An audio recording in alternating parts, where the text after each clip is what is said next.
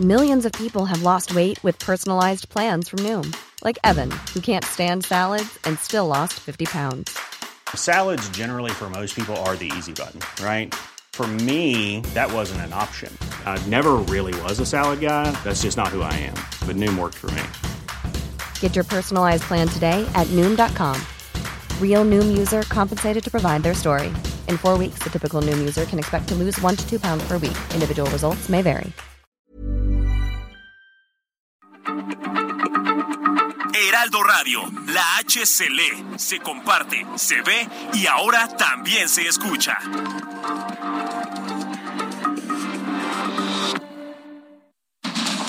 Inicia. Heraldo Noticias de la tarde con Jesús Martín Mendoza. En Heraldo Radio.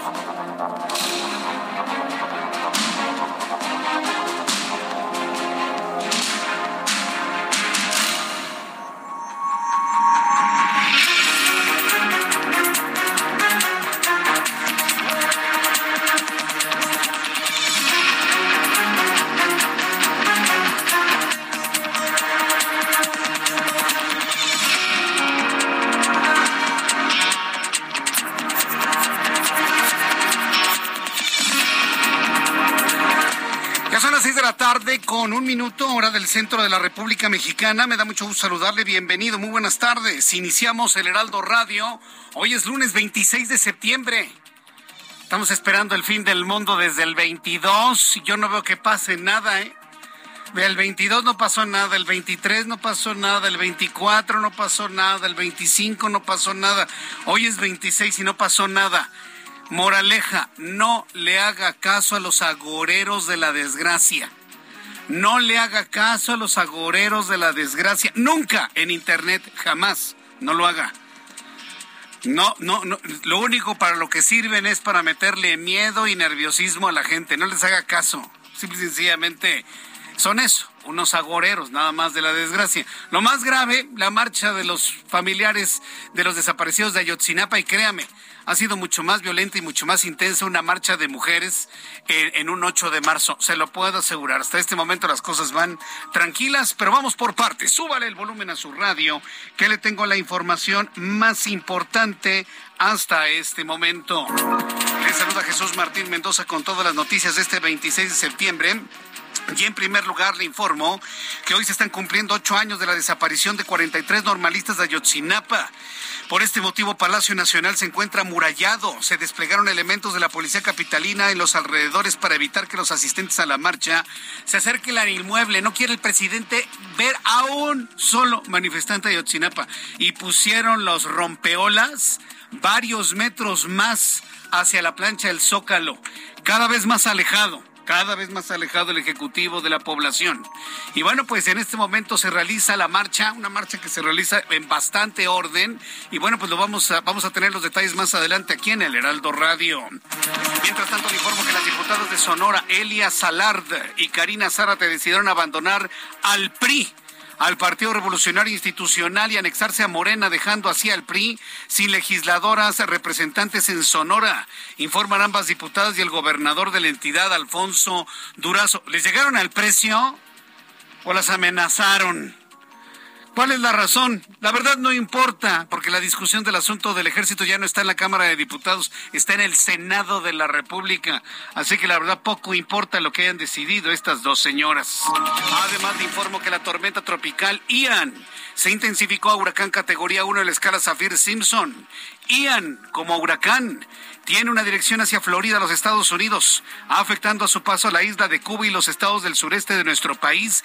Principalmente informó Protección Civil en Quintana Roo. Hay alertamiento importante en Quintana Roo, lo que es Cancún, lo que es la isla de Cozumel, Isla Mujeres, Holbox, por los efectos de tormenta tropical de Ian, que ya como huracán se dirige hacia la Florida. Con 22 votos a favor, uno en contra y 11 abstenciones, la Comisión de Energía de la Cámara de Diputados aprobó el dictamen para eliminar el horario de verano y lo turnó de manera inmediata a la mesa directiva con la intención de discutirlo y votarlo en el Pleno el próximo miércoles. Además le informo en este resumen de noticias que un hombre armado que portaba indumentaria nazi inició un tiroteo en una escuela en Rusia, asesinando a 11 niños y dos profesores y un vigilante de la institución escolar. Además de herir a 20 personas más tras cometer la matanza, el hombre de 30 años identificado como Alexander Brekalnov finalmente se suicidó, se pegó un tiro y bueno, pues esto sucedió en Rusia en medio evidentemente de los señalamientos sobre pues las condenas, mejor dicho, las condenas que se han generado en torno al presidente ruso Vladimir Putin. También más adelante le voy a informar de las noticias internacionales. De verdad importantísimo lo ocurrido en Italia. Finalmente en las elecciones en Italia, Giorgia Meloni la primera mujer que va a gobernar Italia desde una ideología de derecha. Hay quienes aseguran que es de ultraderecha. No, yo podría decir que es una mujer conservadora. Es una mujer profundamente conservadora. La han ligado con Benito Mussolini, nada más para que vea cómo se ve en el mundo este pro o como protocomunista, en el mundo protocomunista en el que se ha convertido América, cómo se ve lo que está sucediendo en Italia. Una mujer que busca privilegiar a Dios, privilegiar a la familia y a la patria. Ese es su lema. Dios, patria y familia es el lema de la nueva presidenta de Italia, se llama Giorgia Meloni y bueno, pues se ha convertido en una noticia de tamaño internacional. La derecha, la, derecha conservadora italiana ha alcanzado el poder luego de que ella alcanzó más del 47% de los votos y de esta manera, bueno, pues llega una ideología de derecha al gobierno de Italia después de la Segunda Guerra Mundial. Ya son las seis de la tarde con seis minutos hora del centro de la República Mexicana. Le presento a nuestros compañeros reporteros urbanos, periodistas especializados en información de ciudad. Empiezo con Gerardo Galicia. Gerardo, ¿en dónde te ubicamos? Muy buenas tardes. Excelente tarde, Jesús Martín justo en la explanada del Zócalo, donde entre las familia de los 43 zapatistas desaparecidos en Ayotzinapa Guerreros. Está, estamos unos segundos para que comiencen a activar el micrófono y luego de esta movilización a los ocho años de la desaparición de los urbanistas desaparecidos. que partió en la que arribamos de México en general. Vimos una aunque ya algunos jóvenes comenzaron a hacer eh, algunas eh, pintas y a romper algunos eh, vidrios. En general, hemos tenido una movilización bastante tranquila y en estos momentos comienzan a tomar el de los de los 43 humanistas desaparecidos en la precisamente vallas metálicas a lo largo de la y Vallas metálicas protegiendo este inmobiliario. Pero queda completamente la situación y por supuesto vamos a seguir muy Correcto. Gracias por la información, Gerardo Galicia. Eh, hasta luego. Y, vamos a buscar que Gerardo Galicia, Gerardo Galicia nos eh, dé una información un poquito más cerca del micrófono para poderlo escuchar, pero sí es multitudinaria la marcha, mientras un centro verdaderamente amurallado, por supuesto, el Palacio Nacional si pudieran enterrarlo, enterraban, ¿eh? completamente alejado de cualquier posibilidad de contacto con quienes están pidiendo la ubicación de los, de los restos de los 43 estudiantes de Ayotzinapa. En otro asunto también que tendré más adelante, cerrada la autopista México-Querétaro. Desde las 2 de la tarde está cerrada la autopista México-Querétaro debido a que familiares y vecinos están pidiendo que aparezca de inmediato Teresa de Jesús Saavedra Rodríguez, una joven mujer de 25 años quien está desaparecida desde el 16 de septiembre. Familiares aseguran que la Fiscalía en el Estado de México nada hace por buscar Familiares, amigos y vecinos han decidido bloquear la autopista México-Cuernavaca por tiempo, perdón, México-Querétaro, México-Querétaro, por tiempo indefinido hasta que aparezca Teresa de Jesús Saavedra. Aseguran los familiares que no la están buscando. Si usted quiere saber quién es ella, a través de mi cuenta de Twitter, arroba Jesús Martín MX, lee publicado una media afiliación de Teresa de Jesús Saavedra de 25 años. Ahí está su fotografía para que todos la busquemos. Y bueno, pues de esta manera se pueda desbloquear la autopista México-Querétaro. Tendré comunicación con mis compañeros reporteros, quien también nos va a informar lo que ocurre en este centro de la noticia. Ya son las seis de la tarde con nueve minutos, hora del centro de la República Mexicana. Escuche usted el Heraldo Radio. El amor inspira nuestras acciones por México. Reforestando la tierra, reciclando, cuidando el agua, impulsando a las mujeres y generando bienestar en las comunidades. Juntos somos Coca-Cola y contigo el amor multiplica. Y vamos a revisar lo que sucedió un día como hoy. Hoy es 26 de septiembre. En México, el mundo y la historia que ocurría. Abraham Arreola. Amigos, bienvenidos. Esto es un día como hoy en la historia 26 de septiembre. 1789. En los Estados Unidos, Thomas Jefferson es nombrado primer secretario de Estado. 1905 se publica el primer artículo de Albert Einstein sobre la teoría de la relatividad especial. 1993 en Memphis, el gángster Machine Gun Kelly se rinde ante los agentes del FBI gritándoles Don't shoot G-Men, no disparen hombres del gobierno o hombres G. Este nombre se convierte en el sobrenombre de los agentes del FBI. G-Man. 1960, en Chicago, se lleva a cabo el primer debate televisado entre Richard Nixon y John F. Kennedy. Además, en 1961 hace su debut público el cantautor Bob Dylan y en el año 2007, junto a Microsoft Bong Studios, lanza Halo 3. En nuestro país también tenemos fechas importantes. En el 2014 ocurre la desaparición forzada en Iguala, donde 43 jóvenes estudiantes de la Escuela Normal de Ayotzinapa, con implicación de autoridades municipales, desaparecen. Hoy se cumplen ocho años. Además, hoy es el Día Internacional para la Eliminación Total de las Armas Nucleares, el Día Mundial de la Anticoncepción, el Día Mundial de la Prevención del Embarazo No Planificado en Adolescentes, el Día Europeo de las Lenguas. Amigos, esto fue un día como hoy en la historia. Muchas gracias. Muchas gracias, muchas gracias a Abraham Arreola por informarnos lo que sucedía un día como hoy. Y sí, efectivamente. ¿Sabe lo que yo recuerdo? A esta hora de la tarde, hace ocho años, cuando estábamos en la otra estación de radio, más o menos como esta hora, entre las seis y las seis y media, recibíamos el informe de nuestro corresponsal allá en, en, en el estado de Guerrero, que en realidad eh, eh, era Felipe Salinas, ¿verdad? Que en paz descanse, sí, Felipe Salinas. Y me hablaba en la tarde y, entró, ¿no? Es que tenemos información de que un autobús con un equipo de fútbol, y quien tenga buena memoria se va a acordar de eso, había sido retenido por un grupo armado, ¿no?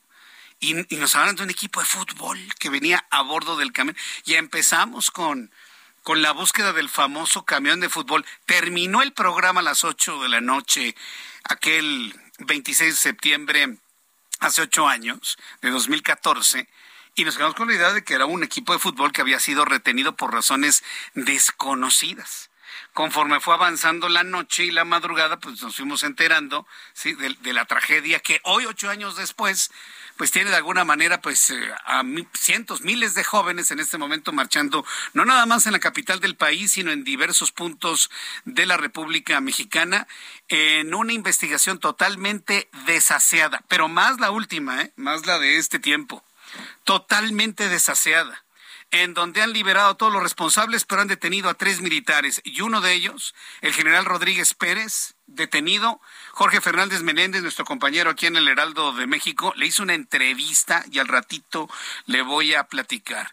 Si se logra comprobar la inocencia de este general, bueno, hasta Alejandro Encinas tendría que renunciar a la subsecretaría de gobernación. O sea, es de tal tamaño la gravedad de los señalamientos para poder calmar a estos grupos de manifestantes que han caído en acusaciones que han dicho los mismos que se encuentran detenidos son totalmente falsas, totalmente infundadas. Pero mire, así han sucedido muchas cosas en México. Aquí el problema es los que están en medio los papás de los desaparecidos, los familiares, los compañeros, los amigos, la gente que se ha sumado, las escuelas, que año con año hacen esta manifestación cada vez más grave rivalizando con las manifestaciones y el recuerdo del 2 de octubre, en donde, pues imagínense también el ejército, en este caso, dicen dicen las investigaciones, habría estado involucrado. El asunto es que, bueno, vamos a hacer esta revisión un poco más adelante aquí en el Heraldo Radio y vamos a revisar las condiciones meteorológicas para las próximas horas. ¿Les va a llover? Posiblemente les vaya a llover a los muchachos que están manifestándose en el Zócalo, aunque en este momento pues está medio nublado, cae algo de sol, de repente se nubla, pero alrededor de las siete, siete y media de la noche, si prevalece esta manifestación en el lugar, les va a caer algo de lluvia. Ya se están reportando algunos destrozos, no muy graves, la verdad. Yo he visto marchas peores a la que está ocurriendo en estos momentos en el centro de la Ciudad de México y más contingentes policíacos para poderlo contener, hay que decirlo con toda verdad. El Servicio Meteorológico Nacional informa que durante esta noche y madrugada del martes se pronostican lluvias puntuales intensas que podrían generar deslaves e inundaciones en San Luis Potosí, Hidalgo, Puebla, Veracruz, Oaxaca y Chiapas. Estamos en el otoño. Estamos en el otoño, pero hoy oficialmente, desde el punto de vista meteorológico, hoy, 26 de septiembre, ha empezado de facto el invierno. ¿Por qué le digo esto? porque aunque estamos en otoño, hoy se ha declarado el primer frente frío de la temporada invernal 2022-2023. Ahí vienen los frentes fríos que nos bajan la temperatura tanto en el norte, nororiente, noroccidente y centro de la República Mexicana. Esta noche madrugada del martes, Frente Frío número uno extendido sobre el norte y noreste de México va a producir lluvias puntuales en San Luis Potosí, Nuevo León y Tamaulipas, así como chubascos en Sonora, en Chihuahua y en Coahuila. La masa de aire frío que impulsa el frente va a originar vientos con rachas de hasta 70 kilómetros por hora. Estamos también observando bandas nubosas del huracán Ian. Ocasionará lluvias fuertes a muy fuertes en la península de Yucatán. La circulación de este ciclón tropical va a originar viento de componente con rachas de 80 kilómetros y oleaje hasta de 4 metros de altura. Ian se encuentra al sur de Cuba, va a entrar por el canal de Yucatán. Este canal de Yucatán está entre la isla de Cuba y la península de Yucatán con una trayectoria completamente hacia el norte, por lo tanto, la costa oeste de la Florida estaría amenazado para recibir de manera concreta la ciudad de Tampa. La ciudad de Tampa podría recibir los efectos eh, más intensos del huracán Ian en los próximos días. Vamos a estar muy atentos de lo que sucede en el trayecto de este sistema ciclónico en el Golfo de México. Por lo pronto, con estos elementos atmosféricos, le doy a conocer el pronóstico del tiempo para las siguientes ciudades. Mucha atención a nuestros amigos que nos están escuchando en estos momentos en Monterrey, Nuevo León. Temperatura 26 grados, mínima 20, máxima 28. Aquí en la capital de la República me dicen que ya empezó a llover en la zona norte de la ciudad. 18 grados en este momento momento mínima 13, máxima 22. En Tijuana, mínima 18, máxima 28, 26 en este momento. Mérida, 28 grados en este momento, mínima 23, máxima 32. Cae un aguacero torrencial en Cuernavaca en este momento. Amigos que nos escuchan en Cuernavaca o van rumbo a Cuernavaca, se van a encontrar con una tormenta eléctrica y un aguacero, 22 grados en Cuernavaca, mínima 16, máxima 24. Y aquí en la capital del país, termómetro 18, mínima 13. Ya llueve en la Ciudad de México, 22 grados la temperatura máxima. Ya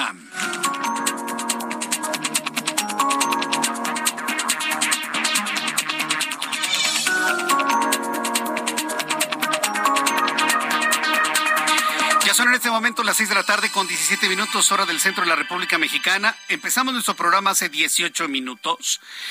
Y le había dicho que la marcha iba con mucha tranquilidad. Se acaban de enfrentar algunos de los contingentes. Entiendo que es la vanguardia que va rumbo al zócalo de la Ciudad de México con elementos de la policía. Han sido detonados gases lacrimógenos.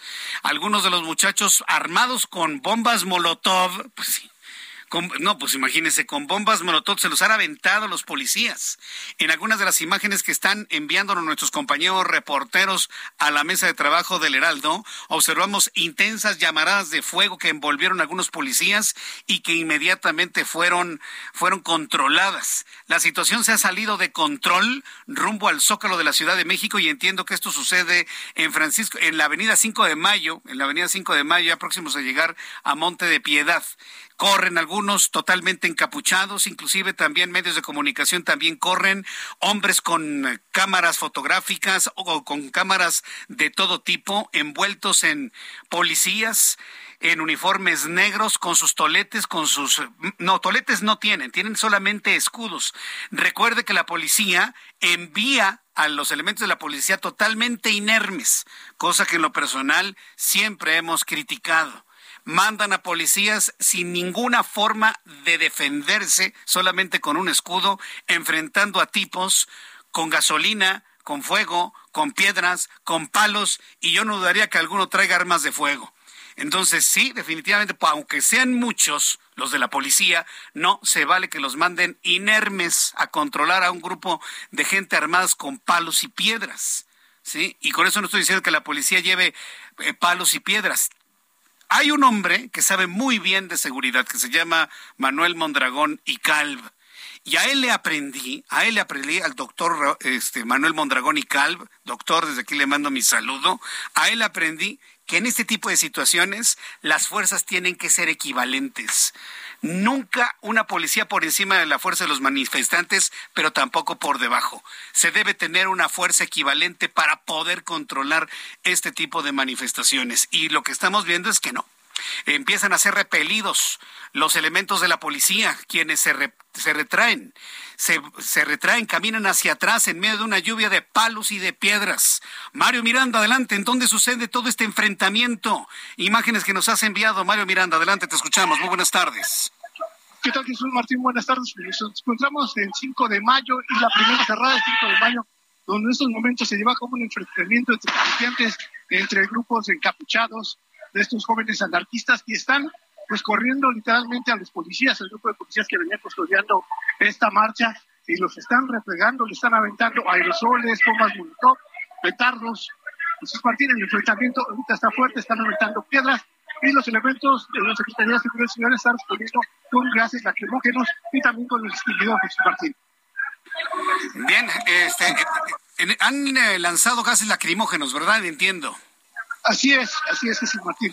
Bueno, También este, con los extinguidores, ahorita acaban de aventar un petardo aquí muy cerca de nosotros. Bueno, ten, cuidado, ten cuidado, por favor, ten, qué barbaridad lo que se está escuchando en estos momentos. Ten cuidado, mantente a la distancia, por favor, Mario Miranda, para informar al público, pero con toda la seguridad en tu persona. Eh, volveremos a entrar en comunicación contigo en unos instantes, Mario. Claro que sí, Martín, estaremos informando lo que preguntaste Correcto, con mucho cuidado. Nosotros le pedimos a nuestros compañeros reporteros que se mantengan a la distancia. No nos interesa hacer escarnio de un reportero golpeado como sucede luego en otros medios de comunicación. No, aquí no. Aquí los cuidamos. Primero es la integridad de nuestros reporteros para que le puedan llevar a usted la información que sucede en este caso en el centro de la Ciudad de México. Vamos con mi compañera Noemí Gutiérrez, reportera del Heraldo Media Group, quien nos tiene detalles de lo que dijo hoy el presidente a propósito de una filtración. No voy a hablar de quién lo filtró porque aquí no hablamos de protagonismos de nadie, de ninguna mujer y de ningún hombre. Hablamos del hecho en sí de la filtración de unas conversaciones de WhatsApp en donde parece que se quiere sustentar toda la investigación de Ayotzinapa. Noemí Gutiérrez, qué gusto saludarte, bienvenida, muy buenas tardes. Hola, muy buenas tardes. Pues comentarte que el presidente Andrés Manuel López Obrador se comprometió que no habrá carpetazo en la, desaparición de los 43 normalistas de Ayotzinapa y luego de que este fin de semana se dio a conocer un documento filtrado sobre la investigación del caso Iguala, aseveró que se hizo de mala fe. Sin embargo, llamó a los jueces a poner por delante la justicia frente a la filtración. Dijo que siempre ha sido su gobierno respetuoso de los padres de los 43, quienes conocen completo el informe de la Comisión Presidencial para la Verdad y Acceso a la Justicia del caso Ayotzinapa. Por ello destacó que ya se han llevado detenciones. También se le cuestionó de estas órdenes de aprehensión que se cancelaron y que también se conoció este fin de semana. Indicó que era porque no estaban contenidas en este informe que dio a conocer el subsecretario Alejandro Encinas. También cuestionó a todos ellos que quieren debilitar al ejército y él reconoció que hay integrantes que participaron en este caso. Dijo, sin embargo, pues esto no va a manchar la institución, a esta gran institución que está apoyando al país. Al final el presidente Andrés Manuel López Obrador dijo que los padres le plantearon que querían conocer la verdad por dolorosa que fuera y dijo, pues así ha sido, se les ha dado a conocer a los padres toda la verdad y él aseguró pues que se va a tener justicia en este caso y en estos momentos nada por último comentarte que Palacio Nacional está completamente blindado y al interior de la calle de Moneda y sobre todo por Corregidora pues hay centenares de la policía capitalina que están a la espera de, resguardar este recinto a la llegada de que de posiblemente la llegada de algunos integrantes de esta marcha que vienen encapuchados y como ya lo escuchamos hace unos minutos, podría estar realizando actos vandálicos, sobre todo en Avenida 5 de Mayo. ¿Tú exactamente en dónde te ubicas? ¿Te encuentras cerca de la manifestación? ¿Estás en la plancha del Zócalo? ¿Dónde te ubicas, Noemí? Sí, nosotros estamos dentro del cerco que se colocó en Palacio Nacional a la altura de la calle de Moneda. Estamos entre Palacio Nacional y la Catedral. Estamos dentro del cerco que se instaló. Hay más o menos unos 100 policías militares, pero hay al menos unos 300 elementos de la policía capitalina que llegaron desde muy temprano y lo que hemos visto es que están formados aquí a un costado de moneda, pero no han intervenido a la espera de que llegue este grupo vandálico. Correcto, muy bien, Noemí. Mantente resguardada, por favor. En el momento que lleguen los jóvenes allá, volveremos a entrar en comunicación contigo. Gracias, Noemí. Voy a los anuncios y regreso enseguida con más noticias aquí en El Heraldo. Escucha las noticias de la tarde con Jesús Martín Mendoza. Regresamos.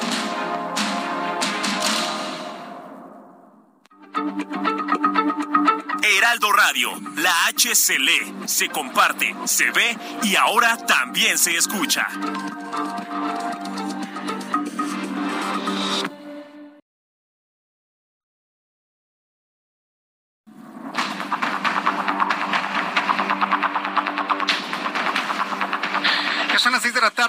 30, seis y media, las seis de la tarde con 30 minutos, hora del centro de la República Mexicana.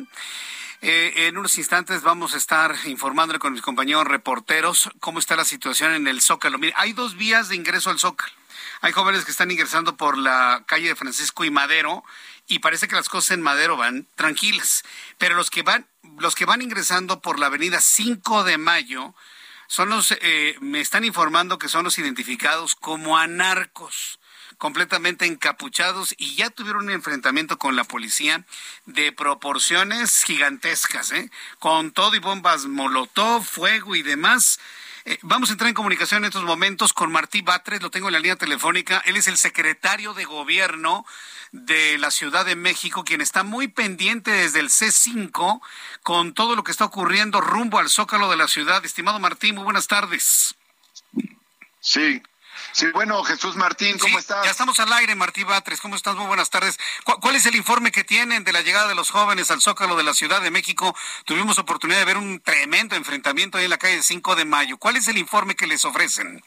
Mira, eh, lo que vemos es lo siguiente. La marcha estaba ya por culminar su entrada al Zócalo de la Ciudad de México a, a través de la calle 5 de Mayo, cuando en la parte final de la, de la manifestación un grupo de estos embosados de bloque negros eh, se pusieron a golpear y tratar de desmantelar las cortinas de hierro de una tienda deportiva de artículos deportivos. Entonces empezaron a romper la cortina de hierro y se pudo ver la posibilidad de que este la rompieran para entrar y saquear la tienda. Entonces, ya en ese momento el cuerpo de seguridad ciudadana tuvo que entrar para impedir que se realizara un saqueo de esta tienda. Y, ahí se suscitó la confrontación que bueno, en realidad pues fue una protección que hizo el, el cuerpo de seguridad ciudadana para proteger esta tienda, para proteger este negocio de este estos actos de vandalismo que se estaban realizando. Eh, ya, que estamos hablando de protección, ¿cómo se están protegiendo los propios elementos de la policía? Los veo con escudos nada más, pero enfrentan a un grupo de personas con palos, piedras, botellas con gasolina y las prenden. cómo se garantiza la protección de los elementos de la policía, Martín? Son dos elementos con los que se protegen, con los, bueno, tienen escudos y cascos, pero también los extinguidores para apagar el fuego que pudiera suscitarse por bombas Molotov. Son los elementos con los que cuentan. Ahora bien, ellos no van a agredir a nadie, sin embargo, sí sí se van a proteger y también van a proteger eh, los, los bienes eh, que se encuentran en el camino. Eso es lo que se está haciendo y esta acción de, que realizó la Secretaría de Seguridad Ciudadana era muy importante porque de otra manera se iban a seguir de forma consecutiva eh, rompiendo o incluso asaltando negocios. Bien, pues entonces, digamos que esto entonces, ¿en qué parte estaría? ¿La culminación, la marcha? Va a haber, imagino, un meeting dentro del Zócalo. Vemos un Zócalo pues lleno en una tercera parte, Martín. Ya este el meeting prácticamente empezó y ya la marcha entró al Zócalo en su conjunto y la policía ya pudo poner orden sobre la calle 5 de Mayo. Eh, lesionados de ambas partes, ¿cuál es el informe que se tiene hasta este momento, Martín? Hasta este momento no hemos recibido informes de lesionados. Ni golpeados, ni nada por el estilo. Digamos que entonces el saldo es blanco hasta este momento de esta marcha que ya se esperaba que fuera intensa, ¿no? Para el día de hoy hasta este momento y evidentemente ahí tenemos que trabajar de una manera bastante compleja para lograr un equilibrio que es muy difícil. Por un lado, proteger a los manifestantes para garantizar su derecho de manifestación, pero por otra parte, proteger a personas terceras que pudieran ser agredidas por estos pequeños grupos que se infiltran para generar violencia. Hay órdenes para detener a los agresores, Martín, los, famosos anarcos que nada tienen que ver con la manifestación, pero que siempre están llegando a reventar estas manifestaciones. Bueno, los eh, cuerpos de seguridad eh, tienen mecanismos para poder identificar a personas que estén realizando estos actos de, violencia, pero actúan de manera cuidadosa, es decir, para no pasar a una ofensiva que pudiera dar lugar a una confusión. En ningún momento este, se podría dar lugar a que se pensara que este, la policía está sobre o contra la marcha, por eso se tiene que ser muy cuidadoso y estos grupos pues se tratan de protegerse en la marcha, aunque vale la pena señalar que los manifestantes nunca les dieron lugar dentro de la manifestación, eh, los, eh, la manifestación tuvo su curso, tuvo su fisonomía y estos grupos no pudieron este, acomodarse dentro de la manifestación, pero iban a un costado, sobre todo en la parte final de la misma. Bien, pues esperemos que la situación se haya controlado ya. Ya se controló, ¿verdad? Ya, ya terminó el enfrentamiento. Ya se controló este punto, de que de hecho es el único punto de conflicto que tuvimos a lo largo de toda la manifestación. Ahora vamos a ver cómo se desarrollan las cosas en el Zócalo, que es la otra parte que hay que observar. El mitin se está desarrollando del lado opuesto a Palacio Nacional. Esto es importante porque la gente que va al mitin realmente pues está ahí está eh, en el junto al templete, alrededor del templete, que es donde se desarrolla la movilización y donde se van a emitir los discursos correspondientes. Bien, pues estaremos muy atentos de lo que suceda en el templete que se ha instalado exactamente, sí, efectivamente, en la parte contraria del Palacio Nacional y cualquier novedad que surja, pues Martí, yo sé que que, que, tú y la jefa de gobierno están muy atentos en el C5, girando instrucciones, observando que todo se realice dentro del, del orden que, que, se pueda dar en este tipo de manifestaciones. Y cualquier duda que tengamos, te volvemos a buscar, Martín. Muchísimas gracias por este tiempo para el auditorio del Heraldo. Claro que sí, muchas gracias a ustedes. Aquí estamos en el centro de monitoreo viendo las diversas imágenes y pantallas de cómo se desarrolla eh, eh, la movilización en sus diversos puntos. Gracias a ti, Martín Jesús. Gracias, muy, muy, amable. Gracias, Martí Batres Guadarrama, secretario de Gobierno de la Ciudad de México. Pues el, el, objeto en este momento es toda la operatividad en materia de seguridad para que esta marcha se desarrolle, pues como ya veíamos que se iba a desarrollar. Es más, a mí en lo personal me sorprendió la tranquilidad con la que se dio este primer, esta primera marcha desde la columna de la Independencia hasta el Zócalo Capitalino.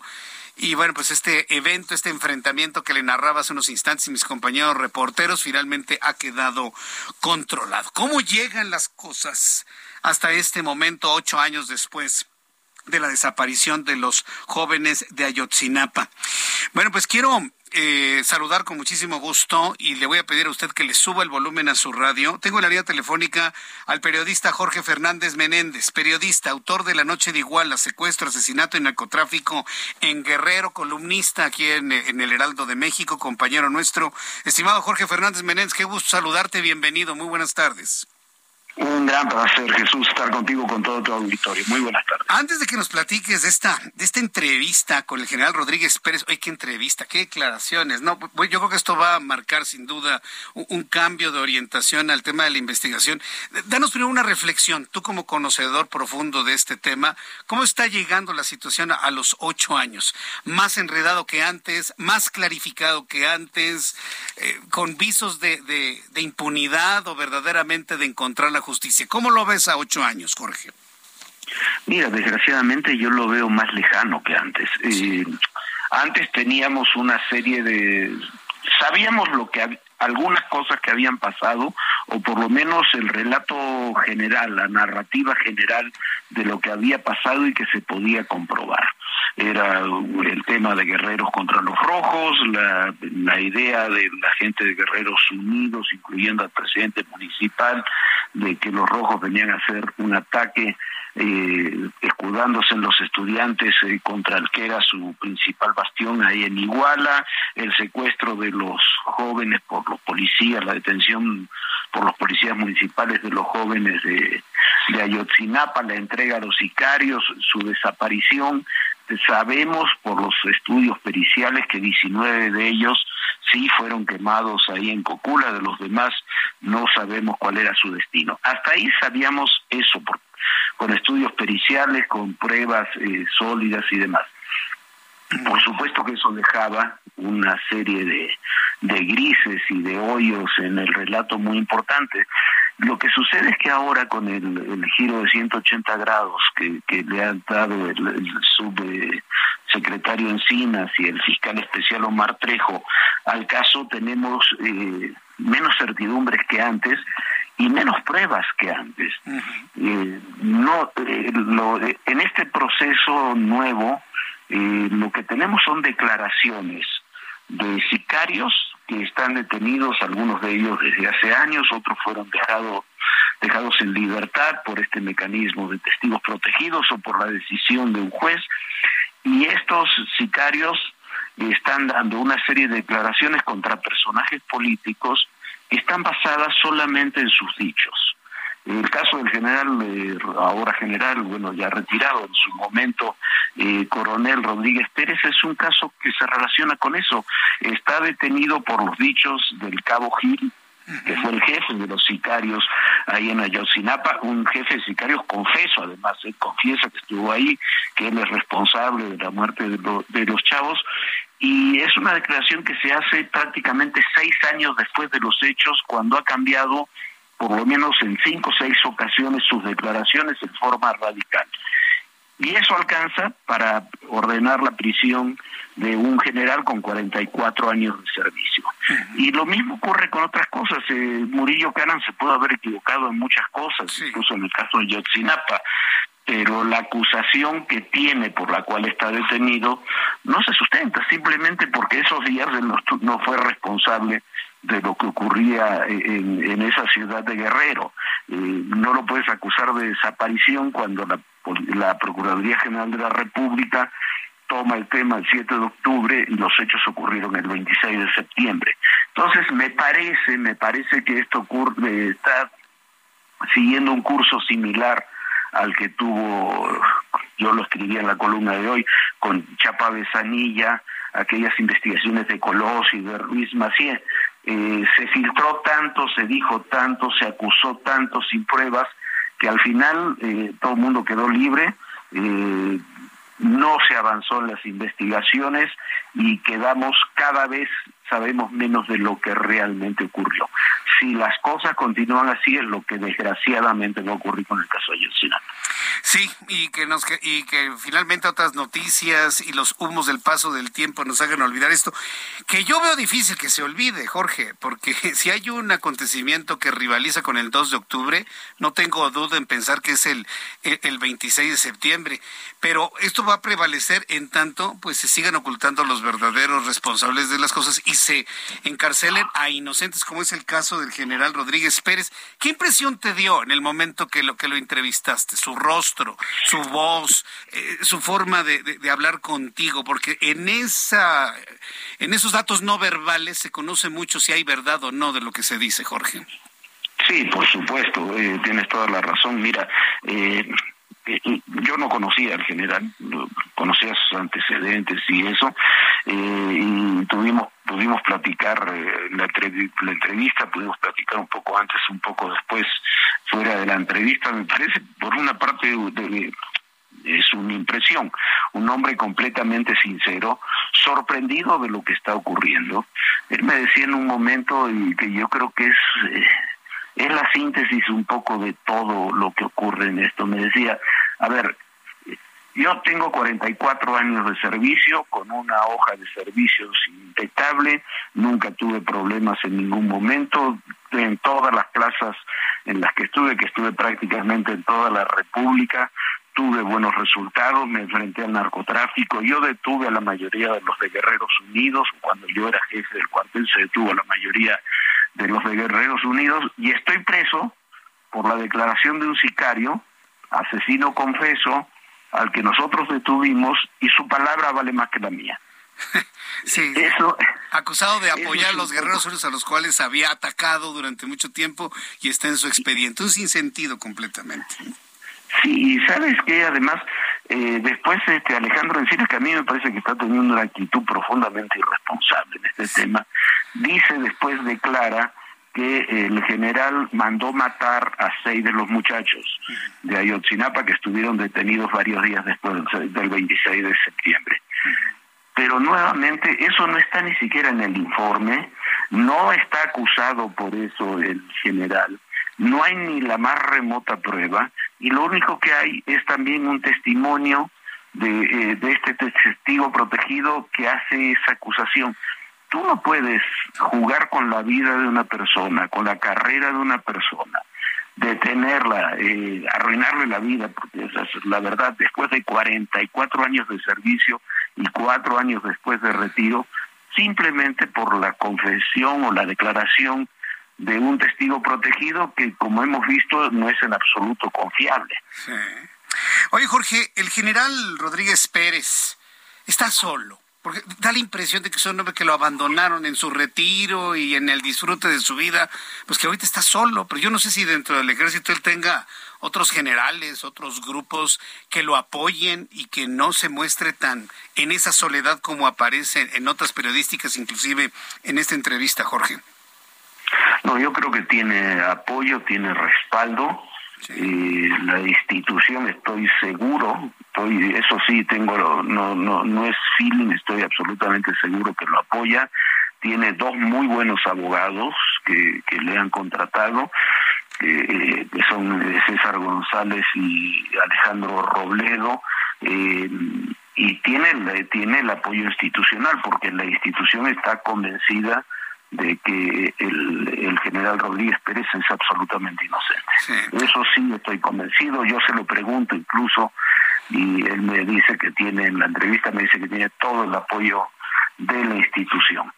Ahora, eh, eh, Jorge Fernández Menéndez, le preguntas en la entrevista qué es lo que espera de la justicia. Yo, tal vez eh, le, hubiese preguntado qué espera de la justicia y qué espera de Andrés Manuel López Obrador, porque si es evidente que en estos datos que él es inocente, así lo ha planteado, y el interés que tiene el presidente de no embarrar tanto al ejército en este asunto, pues sería una cuestión de tiempo, ¿no? Para que salga libre el general. ¿Se puede ver de esa manera o no, Jorge? ¿Tú cómo lo ves? Mira, no sé, a mí el discurso, en muchas cosas el discurso, la narrativa del presidente López Obrador me desconcierta, en este caso también. Eh, el presidente López Obrador dice hoy no hay que generalizar, defiende al ejército, pero después en otro momento de la mañanera dice, porque miren, hubo un general que mandó matar a los muchachos, este, refiriéndose a este caso, y, y no es verdad, no, no, hay, no está eso documentado pero son este tipo de casos donde tú afirmas una y otra vez algo y ya queda en el inconsciente colectivo como si así hubiera sido. Eh, el juicio se prolongará, me imagino, un tiempo, no, no ha iniciado siquiera, pero si, si la justicia actúa eh, con, con criterio de justicia, valga la redundancia, eh, yo no veo ninguna razón para que este hombre o algunos otros este, permanezcan en la, en la cárcel. No hay, no hay, está infundada todas las acusaciones, no, no hay más que declaraciones, que dichos y ninguna prueba material. En todos los países del mundo, cuando tú tienes testigos protegidos, que es una figura muy socorrida, esos testigos protegidos tienen que respaldar en hechos, en pruebas, sus dichos. Aquí solamente tenemos los dichos. A mí me, preocupa mucho, me preocupa porque tengo una buena impresión de Alejandro Encinas. Yo siempre tengo una buena impresión de Alejandro Encinas y comparto tu observación que se ha comportado de una manera pues irresponsable por, decirlo suave. Si a Alejandro Encinas se le cae esta acusación, y la justicia determina que estos militares son inocentes, tendrá nada en las manos. Tendría que separarse de la subsecretaría. estaría en una misma suerte que Jesús Murillo Caram en el futuro. ¿Tú, cómo ves esa parte, Jorge? Mira, eh, Alejandro, que yo coincido contigo, yo siempre tuve una buena impresión de, Alejandro Encinas, pero eh, se ha encargado durante cuatro años de este caso la única tarea de la subsecretaría ha sido este caso. Eh, estos son los resultados. Yo me imagino, me imagino que el presidente López Obrador, eh, que ya en, dos, tres oportunidades había dicho que los compromisos que le faltaban era el caso Ayotzinapa, le pidió eh, resultados. Alejandro Encinas más allá de la impresión que tengamos de él, sí todo el tiempo ha insistido desde antes de que fuera subsecretario de que era un crimen de Estado y que había una participación militar. Creo que hay una suerte de síndrome del 68 en algunos viejos militantes como Alejandro que quieren ajustar ahora cuentas por lo que pasó en el 68. Eh, y, y algo de eso hay, no, no llego a identificar, pero vuelvo al caso Chapa Besanilla después de aquel desastre de investigación, como tú recordarás, de Chapa Besanilla, el que terminó fugado fuera de México y preso, y después eh, fue Chapa Besanilla, ¿no? Entonces, eh, bueno, a ver, a ver cómo resulta. Me, me, me temo que va por muy mal camino esta investigación. Sí, sin duda. Y, lo que le pasó a Pablo Chapa Besanía le puede pasar a un Alejandro Encinas si no se corrige el rumbo de esta investigación, que hoy, a ocho años de ocurridos esos hechos, pues cobra un, un especial interés en la opinión pública. Pues Jorge, vamos a ver en qué termina todo esto. Luego de, la, de las declaraciones del día de hoy, habrá un antes, un después, mañana que el presidente dé algún comentario en su conferencia matutina. A mí también me desconcierta, a veces apoyador, a veces como que en contra del ejército. No, no logro leerlo, créeme. Yo en lo personal no logro leerlo. Y a ver qué es lo que sucede en los siguientes días. Por lo pronto, muy atentos en tu columna, en tus análisis, estimado Jorge. Muchísimas gracias, un gran abrazo a ti y a todos los amigos del auditorio. Gracias, Jorge Fernández Menéndez, que te vaya muy bien. Hasta luego. Es eh, periodista y autor de La Noche de Iguala, secuestro, asesinato y narcotráfico en Guerrero. Ya en esta última parte de la entrevista con Jorge Fernández Menéndez, pues futureamos un poco, ¿no? Sí. Pero pues este, futureamos ¿por qué? Porque parece que esto es un bucle. Sí. Lo que sucedió en el pasado está sucediendo ahora y podría suceder en el futuro. Si esta investigación se le cae a Alejandro Encinas y el hombre, el general Rodríguez Pérez, tiene que salir porque no se le pueden confirmar los dichos ni las acusaciones y se confirme que es inocente. Mire que estamos al revés de las cosas. El general tiene que demostrar su inocencia cuando debería ser completamente al revés. ¿Qué le quedaría en las manos a Alejandro Encinas? Nada, y estaremos peor que al inicio de la investigación. Estaremos peor que con la verdad histórica. Con nada o sin nada, como usted quiera decirlo. ¿Qué pasaría con un hombre así? ¿Tendría que andar a salto de mata? ¿Lo va a proteger el presidente? Yo lo dudo. Sinceramente, yo lo dudo. Y eso es algo que Alejandro Encinas, insisto, por esa buena imagen que tiene todavía en muchas personas, inclusive de la oposición, debería entenderlo. Nadie lo va a proteger, ¿eh? nadie. Digo, lo, lo hemos visto en otras personas a lo largo de todos estos años. Lo hemos visto. Pero a ver, veamos qué es lo que, lo que sucede en los siguientes días. Por lo pronto se mantiene la, la marcha de jóvenes de Ayotzinapa y de otras escuelas que están eh, acercándose al Zócalo de la Ciudad de México después de hacer una serie de pintas en todo paseo de la reforma. Son las seis con cincuenta y tres, las seis de la tarde con cincuenta y tres minutos hora del centro de la República Mexicana. Y bueno, pues yo le invito para que me dé sus comentarios a través de Twitter, arroba Jesús Martín MX, arroba Jesús Martín MX. Le invito para que me dé sus comentarios, me dé sus opiniones y me diga finalmente qué es lo que usted piensa está sucediendo con todo este asunto. A mí, en lo personal, yo pienso que en el corto plazo no vamos a tener una, una solución al caso Yotzinapa, lamentablemente. Y no es un mal deseo, ¿eh? No es un mal deseo, pero lo que sí ha sucedido es que le han sacado todo el jugo político a este caso, sin duda alguna. El presidente mexicano pidió disculpas, ofreció, le pidió, las ofreció. Se ofrecen, las, las disculpas se ofrecen, no se piden, se ofrecen. Las pide un ofendido, ¿sí? las ofrece quien eh, haya ofendido a alguien. Bueno, el presidente mexicano pidió disculpas a los padres de los 43 normalistas por los actos cometidos en contra de sus hijos. Además, aseguró que sin importar los actos de mala fe que pudieran obstaculizar la revelación de la verdad del caso Yotzinapa, la verdad será conocida. Después de los anuncios le tengo un resumen de noticias. Le voy a presentar esta declaración del presidente. También le voy a presentar otra declaración que ha generado mucha controversia en redes sociales cuando contextualizó el origen del ejército mexicano. No, hombre, le ha dado la vuelta al mundo la declaración. Después de los anuncios le tengo todo esto y le invito para que me escriba arroba Jesús Martín MX y a través de YouTube en el canal Jesús Martín MX.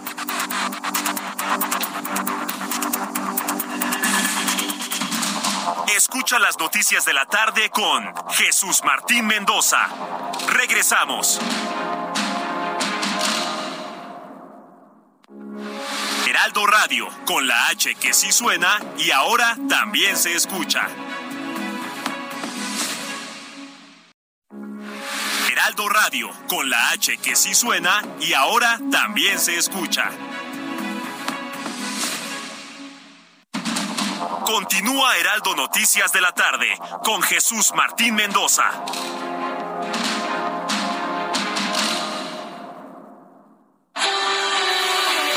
El amor inspira nuestras acciones por México. Reforestando la tierra, reciclando, cuidando el agua, impulsando a las mujeres y generando bienestar en las comunidades. Juntos somos Coca-Cola y contigo el amor multiplica.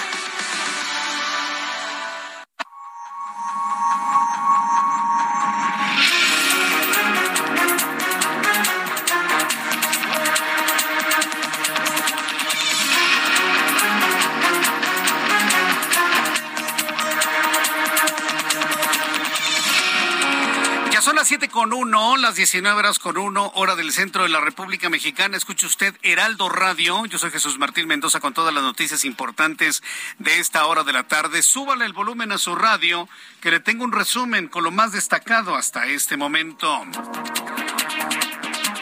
Contingente que protesta por la desaparición de los 43 estudiantes de Ayotzinapa hace ocho años ha llegado al Zócalo de la Ciudad de México.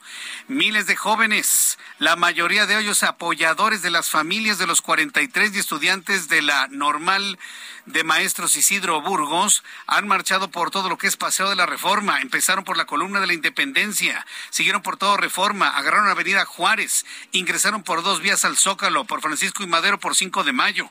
En 5 de mayo se enfrentaron a un grupo de policías debido a que la policía buscaba evitar el saqueo de una tienda. Martí Batres Guadarrama, secretario de Gobierno de la Ciudad de México, informó que no hay reporte ni de lesionados, ni de heridos, ni de golpeados. Y en este resumen de noticias le informo que ya le adelantaba que Martí Batres, secretario de gobierno, dijo que algunos de los participantes de la marcha habrían iniciado con actos violentos, los que estaban embosados, los llamados anarcos. Dice que, que pudieran ser detenidos por elementos de seguridad presentes en la marcha, pero deben hacerlo con cuidado para que no parezca agresión o represión por parte de la policía. Esto explicó Martí Batres en la entrevista aquí en El Heraldo. Bueno, los eh, cuerpos de seguridad eh, tienen mecanismos para poder identificar a personas que estén realizando estos actos de, violencia, pero actúan de manera cuidadosa, es decir, para no pasar a una ofensiva que pudiera dar lugar a una confusión. En ningún momento este, se podría dar lugar a que se pensara que este, la policía y estos grupos pues se tratan de protegerse en la marcha, aunque vale la pena señalar que los manifestantes nunca les dieron lugar dentro de la manifestación. eh, eh, la manifestación tuvo su curso, tuvo su fisonomía y estos grupos no pudieron este, acomodarse dentro de la manifestación, pero iban a un costado, sobre todo en la parte final de la misma. Hace unos instantes también tuve oportunidad de conversar con Jorge Fernández Menéndez, quien declaró en entrevista que Alejandro Encinas le dio un giro de 180 grados al caso Ayotzinapa, generando mayor incertidumbre que antes, pero con menos pruebas, porque está tomando como válidas las acusaciones de sicarios, las cuales alcanzan para desprestigiar altos mandos del ejército con décadas de servicio y experiencia, actos que dejan en duda la credibilidad de la justicia en el país. Así lo dijo Jorge Fernández Menéndez, quien también, fíjese, me, me gustó esa frase, dice que Alejandro Alejandro Encinas vive una especie de síndrome del 68. Lo que sucede es que ahora con el, giro de 180 grados que, le ha dado el, subsecretario Encinas y el fiscal especial Omar Trejo al caso, tenemos eh, menos certidumbres que antes y menos pruebas que antes. Eh, no, eh, en este proceso nuevo, lo que tenemos son declaraciones de sicarios que están detenidos, algunos de ellos desde hace años, y estos sicarios están dando una serie de declaraciones contra personajes políticos que están basadas solamente en sus dichos. Le informo en este resumen de noticias que la Organización para la Cooperación y Desarrollo Económicos, la OCDE, redujo sus expectativas de crecimiento económico del 2023 para México. Fíjense, todavía, todavía ni siquiera se presenta la ley de ingreso y el presupuesto de egresos que determina mucho el ritmo de crecimiento del país y ya la OCDE baja la expectativa de crecimiento de 2.1 a 1.5%, proyectando una desaceleración en la economía mexicana. Además, informó que la inflación general comenzará a disminuir en 2023. Y bueno, pues en más de este resumen de noticias, un equipo de científicos de la Universidad de Wisconsin informó que rastrearon una cepa de COVID-19 en las aguas residuales de este estado, la cual es desconocida hasta el momento y que sería potencialmente más contagiosa y agresiva que Omicron. En caso de confirmarse la mutación, esta cepa podría denominarse Pi en un futuro. La NASA informó que la misión DART colisionó de manera exitosa contra un asteroide que no representaba una amenaza para la Tierra. Esta es la primera prueba de un posible sistema de defensa en nuestro mundo para evitar futuros impactos de asteroides. La NASA informa que la nave, bueno, la misión DART tuvo éxito. Impactó en el asteroide y alteró su trayectoria. ¿Habrá sido una verdadera amenaza para la Tierra? No lo sabremos. Por lo pronto dicen que sí lo alteró y que bueno, pues que esto ya aclara que sí es posible que la humanidad y los científicos humanos puedan eh, cambiar la trayectoria de un meteorito potencialmente peligroso para la Tierra. Tras 10 días de protesta, el jefe del Poder Judicial de Irán amenazó con no mostrar ninguna clemencia con los manifestantes que protestan por la muerte de una joven bajo la custodia de la policía moral, que se han cobrado la vida de más de 70 personas. El presidente de Irán, el ultraconservador Ibrahim Raisi, había pedido el sábado a las autoridades competentes que actúen con firmeza contra los que atentan contra la seguridad y la paz del país y del pueblo. El presidente de Rusia, Vladimir Putin, concedió al excontratista estadounidense Edward Snowden la ciudadanía rusa. De acuerdo con agencias de medios locales, el mandatario emitió un decreto para convertirlo en ruso en medio de la guerra contra Ucrania y a nueve años de que el analista de la CIA recibiera asilo en esa nación, Estados Unidos, ha buscado que Snowden regrese a Estados Unidos para un proceso por presunto espionaje mientras se desempeñaba como contratista de la Agencia de Seguridad Nacional. ¿A qué le suena lo que hizo Vladimir Putin? Yo te protejo en Rusia, te vuelvo ruso, pero me vas a decir todo lo que sabes todo absolutamente. Y seguramente, como decimos en México, este hombre ya está despepitando allá en Rusia ante el enojo de los estadounidenses. Este lunes Colombia y Venezuela reabrieron oficialmente su frontera común que había eh, permanecido cerrada desde 2015, con un acto encabezado por el presidente colombiano Gustavo Petro y por el gobernador del estado Táchira en Venezuela, Freddy Bernal. El mundo sorprendido por el triunfo el mundo sorprendido por el triunfo de la ultraderecha italiana. La ultraderecha encabezada por Giorgia Meloni ganó por primera vez los comicios en el país europeo e Italia tiene hoy un gobierno de derecha, un gobierno conservador como no se veía desde la finalización de la Segunda Guerra Mundial. Son las noticias en resumen. Le invito para que siga con nosotros. Le saluda Jesús Martín Mendoza. Son las 7 con 8, las 19 eh, horas con 8 minutos, hora del centro de la República Mexicana. Vamos directamente con mi compañero Gerardo Galicia. Él se encuentra en la plancha del Zócalo Capitalino y en el Heraldo. Estamos llevando puntual seguimiento de la marcha de manifestantes que protestan por la desaparición de 43 estudiantes de Ayotzinapa. Adelante, Gerardo, gusto en saludarte. Buenas tardes. ¿Cómo van las cosas ahí? Mucho nuestro Jesús Martín, excelente tarde. Y justo en esta nada, una situación bastante tranquila. Han terminado de hablar ya los eh, padres de los 43 normalistas desaparecidos de Yotzinapa, pero notamos mucha molestia con el actual gobierno, incluso con el de Peña Nieto. Mencionaban que eh, realmente ellos están exigiendo pruebas científicas que puedan comprobar que los normalistas fueron asesinados en Ayotzinapa, Guerrero. Mientras esto no ocurra, ellos eh, los van a seguir buscando, los van a seguir contemplando como personas desaparecidas y por supuesto las movilizaciones van a continuar. Hay mucha molestia también con el fiscal general, están exigiendo incluso su renuncia, puesto que no ha podido llevar a la cárcel a varios de los militares implicados en este caso de Ayotzinapa. Las ponencias continúan justo en el templete que se ha colocado en la parte poniente de la explanada del Zócalo Capitalino y justo frente al Palacio Nacional algunos jóvenes colocando algunas pancartas, pegando algunas calcomanías, pero en general tenemos una situación bastante tranquila, al menos en el primer cuadro de la capital. Por lo pronto, Jesús Martín, esta movilización continúa, por supuesto los accesos quedan completamente cerrados, hablamos de calles como la Avenida Pino Suárez, la Avenida 20 de Noviembre y prácticamente todas las calles que llegan al Zócalo de la Ciudad de México. Correcto, bueno, pues entonces, la cantidad de personas, más o menos, ¿cuánto calculas, Gerardo, ahí en el Zócalo? Por lo menos aquí en la explanada deben ser entre 800, tal vez 1000 personas ya caminando y distribuidas completamente en toda la explanada. Correcto, gracias por la información, Gerardo. Hasta luego. Estamos en total comunicación con Gerardo Galicia y todos nuestros compañeros reporteros precisamente para dar cuenta de lo que ocurre en un zócalo que no alcanzó a llenarse. ¿eh? Hay algunos puntos que todavía permanecen completamente vacíos, sobre todo los que están cercanos al Palacio Nacional. Mario Miranda, ¿desde dónde nos informas? Adelante.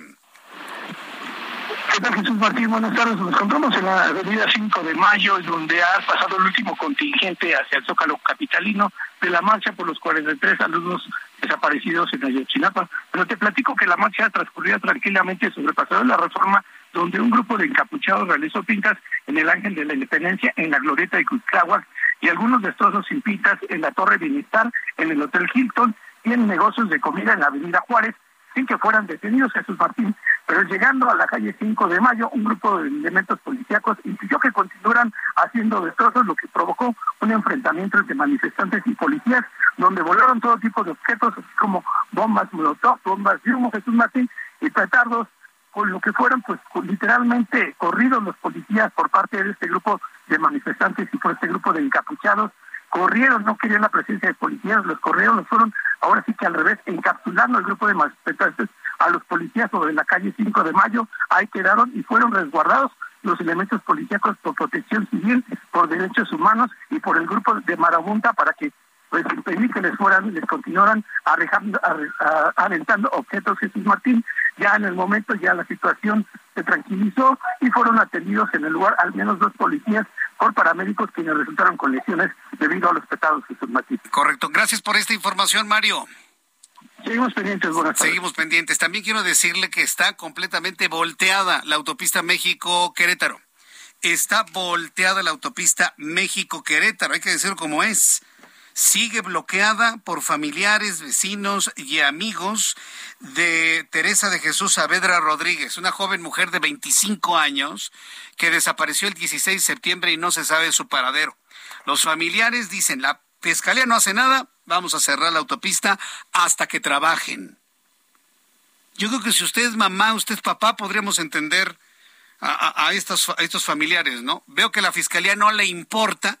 Ah, bueno, pues entonces cierro la autopista y no la abro hasta que tu fiscalía hagas tu trabajo y me encuentres a mi hija. Esa es la posición de los familiares que bloquean la México Querétaro. Así que tenemos una tarde caldeada en el Valle de México, primero con este bloqueo en la México Querétaro, con esta manifestación también que vemos en el Zócalo de la Ciudad de México. ¿Qué dijo el presidente mexicano esta mañana? Dice que se está rompiendo el pacto de silencio. ¿Cuál pacto de silencio, presidente? Nadie quiere mantener esto en el silencio. Simplemente no ha habido elementos como para poder y ni voluntad política de tener a los verdaderos responsables de esto. ¿no? Y dice que la, una filtración que se dio por ahí en algún periódico y de alguna persona, que por eso no, no, vale la pena mencionarlo, y lo digo con, esto ya lo digo yo, ¿eh? pero dijo el presidente que fue de muy mala fe la filtración que se dio para obstaculizar la investigación de Ayotzinapa.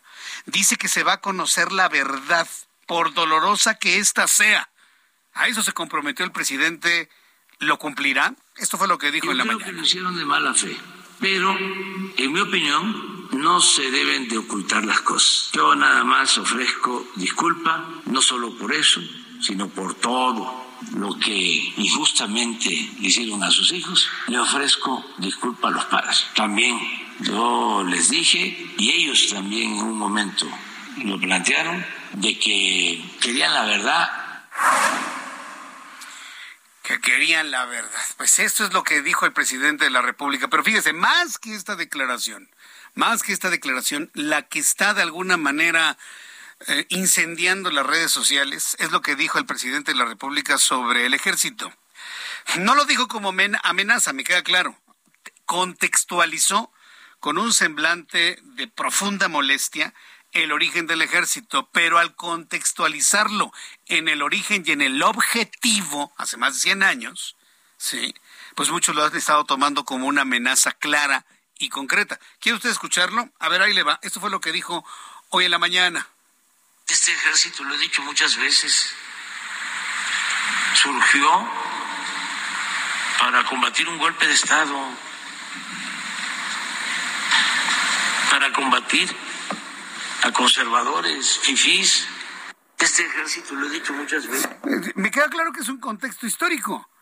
Pero ¿cuál es la razón por la cual se refiere a combatir a conservadores y fifís cuando el hombre que gritó en el balcón que, que muere el clasismo hoy vuelve a hablar de conservadores y de fifís? ¿Cómo la ve? Se le olvidan las cosas. Ya alguien le debió haber dicho, presidente, después de lo que usted gritó en el balcón la noche del 15 de septiembre, nunca vuelva a decir ni conservadores ni fifís, porque entonces eh, el que cae en la incongruencia es usted, no los otros. ¿eh? Ah, no, pues como nunca nadie le dice nada, porque todo el mundo, sí, señor presidente, ¿qué horas son? Las que usted diga, presidente. Que si López Obrador dice que los cocodrilos vuelan, sí, señor presidente, sí vuelan. Como nadie le dice nada al presidente, pues cayó otra vez en la incongruencia de hablar de conservadores, de fifís, cuando él fue el primero que gritó en el balcón que muera el clasismo. Pero bueno, el, asunto está comentándose mucho. Si usted me quiere dar algún comentario, bueno, ya lo compartimos. Esto fue lo que comentó hoy en la mañana en un contexto del origen del ejército. Bueno, son las siete con dieciséis hora del centro de la República Mexicana. Bien, en otros, ah, en unos instantes iremos hasta la autopista México-Querétaro para informarle qué es lo que ocurre en este lugar. Sí, me parece que es muy importante el que podamos saber cómo se están dando estas cosas y el diálogo con las autoridades. Eh, hoy, personaje de la noticia, sin duda alguna, fue el presidente mexicano. Créame que a esta hora de la tarde, yo en lo personal tomo muy poco de su material porque han pasado muchas horas, no tiene sentido. Pero hoy destacó definitivamente por algunas cosas. Hoy, por ejemplo, el presidente López Obrador dijo este lunes que en la opinión de la permanencia del ejército en las calles no se llamará consulta porque tiene que buscarse el marco legal apropiado, además de que hará de que se hará sin la participación del INE. Fíjese, esto es muy importante. Está llamando a obtener la opinión de la gente sin el INE. ¿Quién va a organizar esta opinión? Que puede ser una elección. La Secretaría de Gobernación. Es decir, ya el presidente visualiza hacer este tipo de ejercicios coordinados con gobernación, como sucedía con Salinas como sucedía antes de la existencia del Instituto Federal Electoral, hoy Instituto Nacional Electoral. Imagínense de lo que estamos de lo que estamos hablando. Hoy Santiago Krill quien es el presidente de la mesa directiva de la Cámara de Diputados, y en una reacción, tal y como se la comenté la semana pasada, una consulta que se pone por encima del legislativo, ¿qué busca el presidente? ¿Acabar con el legislativo? ¿Que el último diputado apague la luz y cierre la puerta?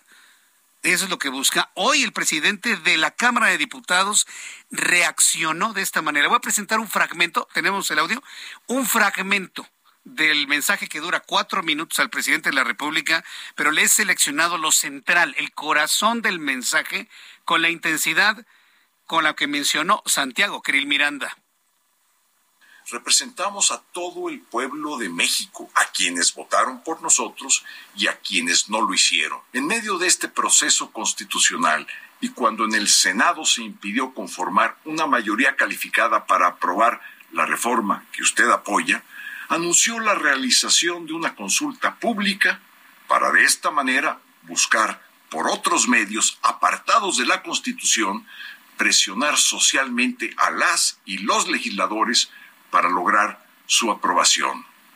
Promover una consulta cuando el proceso legislativo aún no concluye es una indebida intromisión en las funciones constitucionales de la Cámara de Diputados. Le recuerdo, la Constitución que da base para la conformación del constituyente permanente, que es la máxima autoridad del Estado mexicano y representa la soberanía de todo el pueblo de México, no puede modificarse mediante un sondeo de opinión pública. La facultad de reformar la Constitución es exclusiva del constituyente permanente. Nadie puede estar por encima de él, menos una consulta que va en contra de la propia Constitución. Nadie que esté sujeto al principio de legalidad puede hacer una consulta en contra de lo que la propia Constitución establece. Nada de lo que la propia Constitución establece, pero, pero, lo están haciendo. En la línea telefónica, Santiago Krill Miranda, presidente de la mesa directiva del Senado de la, de la Cámara de Diputados. Santiago Krill, bienvenido. Gracias por estar aquí. Muy buenas tardes. Jesús Martín Mendoza, muy buenas tardes. Qué gusto estar en tu programa. Te agradezco la invitación. Eh, eh, lo acabamos de escuchar en este mensaje subido ayer en redes sociales, puntualísimo pero yo se lo he dicho inclusive a otros, a otros legisladores. El presidente y su partido político no es la primera vez, ya llevan varios meses insistiendo que la voluntad del pueblo está por encima de todo y nadie me puede responder, inclusive por encima de la Constitución, y en ese silencio, pues prácticamente así me lo han dicho. Y es, es un lema del partido en el poder actualmente. Eh, ¿Qué se puede hacer ante esa intentona de ya no visualizar al legislativo cuando los resultados no le son favorables. ¿Qué van a hacer, diputado Santiago Krill? Mira, eh, Jesús Martín, déjame decirte lo siguiente. El verdadero pueblo, es decir, todas y todos los mexicanos estamos representados en la Constitución. La Constitución es soberana y tiene supremacía, es decir, está por encima de cualquier autoridad o ley que existe en el país. No hay nada por encima de la Constitución y la Constitución representa a todos, no a una parte. No es una consulta de uno, dos, tres o cuatro millones de personas, no. La Constitución es el documento, el texto, el pacto social que nos representa a todos. ¿Qué dice la Constitución? Pues que si el presidente quiere hacer una consulta, tiene que hacerla bajo un procedimiento que se establece en el artículo 35 de la Constitución. Y ese procedimiento se puede llevar a cabo siempre y cuando no se trate de ciertos asuntos. ¿De cuáles? Lo relativo a las Fuerzas Armadas. ¿Por qué? Porque las cuestiones de seguridad nacional no se pueden poner a consulta. ¿Y por qué no se pueden poner a consulta? Porque el propio constituyente permanente se las reservó para sí mismo. Dijo, a ver, estos son temas tan importantes que tienen que tener un grado de representación total, es decir, de diputados y diputadas, senadores y senadoras, que, que tienen que además que votar eh, cuando menos las dos terceras partes de cada una de las cámaras, más todos los congresos locales. Jesús Martín es el constituyente permanente. Cámara de Diputados, Cámara de Senadores y todos los congresos locales. Es decir, todos los representantes populares que representan a la nación entera a nivel local y a nivel federal se erige en un organismo que se llama constituyente permanente. Entonces, ¿qué hizo el constituyente permanente en ese artículo 35? Mire, dijo, estos temas son propios de la representación nacional y por lo tanto no están sujetos a consulta alguna. Y si alguien quiere reformar esos artículos que están reservados de esa manera, entonces tiene que seguir el procedimiento de reforma constitucional. Esa es la lógica y es una lógica correcta. Bueno, ese procedimiento constitucional es el que se está llevando a cabo en este momento, que involucra a la Guardia Nacional y a las Fuerzas Armadas. Empezó ese proceso en la Cámara de Diputados que se le llama Cámara de Origen en este procedimiento constitucional. Se votó a favor eh, de lo que se estaba planteando. Se fue a Cámara de Senadores, que se llama Cámara Revisora, dentro ya de la conformación del constituyente permanente. Esta es la máxima autoridad del Estado. Y en medio de eso, de repente aparece un actor que no debía aparecer, que se llama el presidente de la República, y dice, bueno, como esto no está saliendo tan bien, porque los senadores no dejaron pasar la reforma y la regresaron a comisiones y en ese momento el presidente se molestó porque además dijo, pues esta es una reforma que debe de pasar eh, y la hizo propia, cuando inclusive fue presentada por una diputada de un partido distinto al de él. Bueno, no obstante eso, este, dijo, pues voy a lanzar la consulta a ver qué opina la gente de las Fuerzas Armadas. Bueno, a ver, Jesús Martín, yo te aseguro que todos van a opinar bien y me incluyo dentro de esos que van a opinar bien de las Fuerzas Armadas. Sí, eh, Santiago Krill, voy a ir a los anuncios, me quedo con esta parte de opinar bien en las Fuerzas Armadas. Escucha las noticias de la tarde con Jesús Martín Mendoza. Regresamos.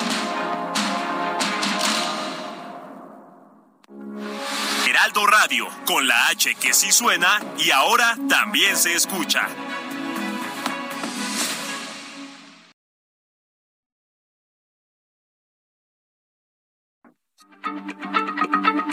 Heraldo Radio, la H se lee, se comparte, se ve y ahora también se escucha.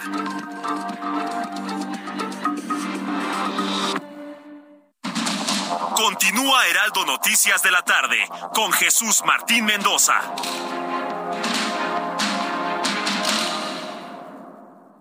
Conoce la historia de nuestro planeta en el nuevo Museo del Meteorito, el origen de la nueva vida, ubicado en Progreso. Haz un recorrido por más de 14 millones de años de historia en sus ocho salas temáticas interactivas. Te esperamos sobre el Malecón de Progreso, de martes a domingo, de 11 de la mañana a 6.30 de la tarde. Juntos transformemos Yucatán. Gobierno del Estado.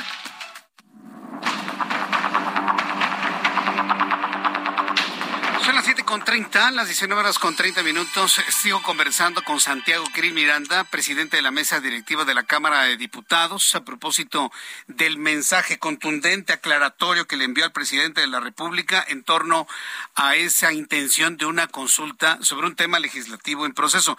Entonces, diputado Santiago Krill, mientras no termine todo el proceso legislativo, hacer una convocatoria para una consulta pública es una intromisión en la vida legislativa? ¿Cómo debemos entenderlo? Es una intromisión indebida que rompe con el principio de legalidad y además que el presidente no está facultado para ello. Entonces, ¿qué fue lo que hice? Hice dos cosas. Le señalé al presidente por qué estaba invadiendo la competencia del constituyente permanente por lo que respecta a la Cámara de Diputados, porque hablé como presidente de la Cámara solamente. Este ya estará de los demás presidentes, tanto del Senado como de los congresos locales, si ellos eventualmente hacen este mismo señalamiento o no. Pero yo hablé por la Cámara de Diputados. Y segundo, le dije, presidente, en este tema tan importante que es el más importante del país, es el tema de la violencia, busquemos mejor, en vez de confrontación, en vez de generar una polarización entre poderes, ¿por qué no colaboramos? ¿Por qué no eh, empezamos a dialogar lo, que sucede en todas las democracias. Y vamos viendo cómo podemos resolver el problema de la violencia. Lo de la prórroga, Jesús Martín, honestamente no es lo importante.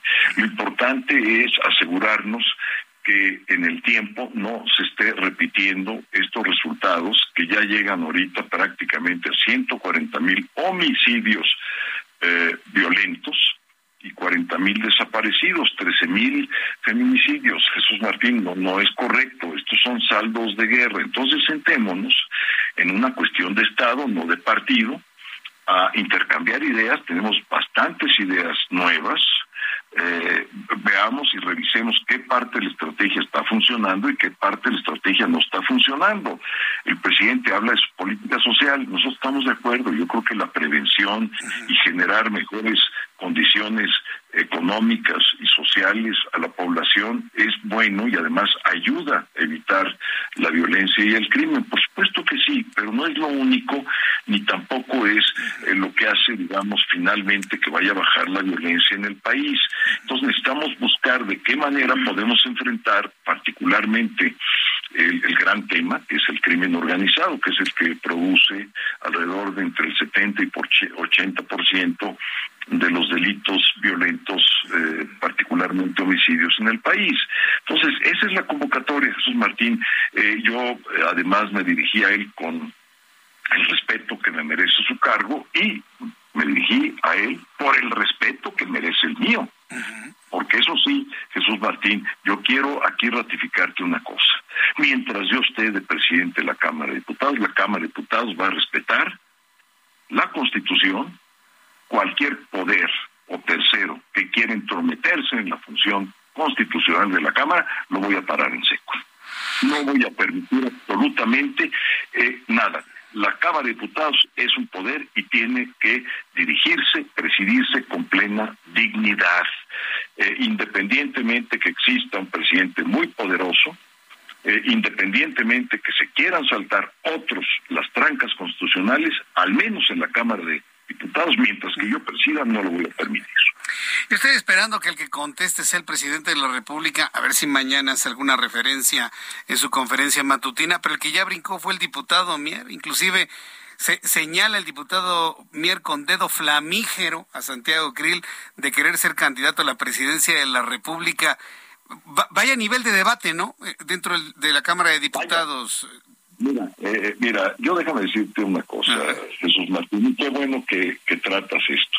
Eh, por el respeto al cargo que tengo, pero también por respeto a mi persona y por el respeto al cargo que tiene el diputado Mier y a su propia persona, no voy a entrar a un debate de asuntos personales este, ni tampoco con el presidente de la Junta de Coordinación del Senado. No, a ver, aquí lo importante es dirimir las cuestiones de carácter constitucional, punto. Lo demás, honestamente, es lo de menos, pero ya hablando de eso, yo quiero decirte que mis aspiraciones a la presidencia las anuncié hace más de un año. Sí. O sea que todas y todos los diputados, o casi todos, sabían perfectamente de mis aspiraciones cuando me eligieron. Pero no solamente eso, en la Cámara hay personas eh, muy relevantes que merecen todo mi respeto, que tienen también aspiraciones de ser gobernadores, eh, y eh, diputados que además dirigen órganos muy importantes, eh, otros que quieren ser senadores, quieren pasar de la Cámara a ser senadores, otros que quieren inclusive ser jefes de gobierno, y todos tienen sus legítimas aspiraciones, yo tengo las mías, no las confundo con mis funciones de presidente de la mesa, otros tienen las suyas y yo espero que hagan lo mismo, que no las confundan con sus funciones constitucionales en la Cámara y que podamos todos eh, contribuir a tener una mejor Cámara más digna y eso que no cuarte aspiraciones de nadie, porque somos seres libres eh, y como seres libres tenemos todo el derecho de ir desarrollarnos en nuestra vida eh, como vayamos encontrando el camino este, y abriéndonos paso. Este, entonces, e, eso no me descalifica, este, al contrario, yo creo que me califica en el sentido de que soy alguien que quiero superarme todos los días, Jesús Martín, y eso este, creo que es lo que quiere la gran mayoría de las personas que hoy nos están escuchando y de los mexicanos en general y mexicanas. ¿Quién no quiere ser mejor todos los días, aunque sea un poquito? Si no es mucho, que sea un poquito mejor. Ese es un buen llamado, la verdad es un muy, muy buen llamado. Pero hoy, hoy se, le condena al aspiracionista, diputado Krill, al que aspira a ser mejor, al que aspira a tener más, al que aspira a conocer más, al que aspira a ser más independiente. Hoy se le señala, y, esa es una realidad muy difícil que nos ha tocado vivir, asunto que yo espero que cambie para 2024, ¿no es así, diputado? Va a cambiar, va a cambiar. Mira, eh, yo doy eh, clases de Derecho Constitucional, por cierto, en la Facultad de Derecho de la UNAM. Ahí yo me formé y es eh, mi alma mater, mi, mi, casa. Este, bueno, pues en la UNAM, todos los, todas las semanas que tengo tres sesiones de clase por semana, y que trato de cumplir a cabalidad, lo que les digo todos los días a mis alumnas y alumnos es que se superen, que estudien, eh, que aprendan, eh, que saquen buenas notas para terminar su licenciatura y seguir con una buena maestría y, ¿por qué no?, con un doctorado eh, y hacerlo o en México o en el extranjero. Hoy en día eh, la globalización hay que sacar provecho de ella. Entonces se pueden ir a donde quieran estudiar. Alguien que tiene ahorita 20 años y esté estudiando una licenciatura tiene abierto el mundo, Jesús Martín, el mundo. Entonces nosotros, eh, quienes estamos ya en este tramo de nuestra vida, lo que tenemos que hacer es empujarlos, ayudarles, ayudarles para que cada vez puedan ser mejores seres humanos, eh, más capacitados, este, con valores más definidos, este, que puedan cumplir con sus deberes, que, que, hagan lo que deben de hacer, vamos, este, y eso no me canso de decirles, miren, yo algún día, así les digo, como ustedes están sentados en ese pupitre, yo estaba, y tenía muchos sueños, este, ideales por cumplir, eh, pues ustedes ténganlos y, y, que, y que no tengan ninguna limitación, pero aspiren, eh, por favor, sueñen, y eso sí, pueden soñar siempre y cuando tengan los pies bien plantados en la tierra. Pero si quieren ver las estrellas y soñar con las, sueñen, más que los pies hay que estarlos planteando en la, tierra, ¿verdad? Entonces, este, esa es mi visión y esa es mi filosofía, Jesús Martín. Sí, diputado, tendremos oportunidad de platicar mucho sobre esta visión y filosofía hacia adelante. Por lo pronto, nos mantenemos pues pendientes de las reacciones a esta gran defensa que ha hecho usted, diputado, de la Cámara de Diputados, del Legislativo en su conjunto, y estaremos a la espera de, reacciones el día de mañana. Le envío un fuerte abrazo, diputado Santiago Krill. Muchas gracias por estar aquí. Igualmente, muchas gracias, Martín. Un abrazo para fuerte abrazo. Gracias. Es el diputado Santiago Krill Miranda, presidente de la mesa directiva de la Cámara de Diputados y diputado Mier, si me escucha. No es ningún secreto aspirante a la presidencia de la República en 2024. Él aspira a ser un candidato. ¿De qué partido? Partido, alianza, todavía no se sabe. Pero eso no es ningún secreto, así que no anda ahí dice, es que él quiere, pues sí, sí quiere. La gran diferencia es que Santiago Crey lo ha dicho abiertamente con toda la confianza y usted que también quiere lo oculta. Eso es diferente, diputado Miar. Bueno, son las 7.40 horas del centro de la República Mexicana. A ver, respire.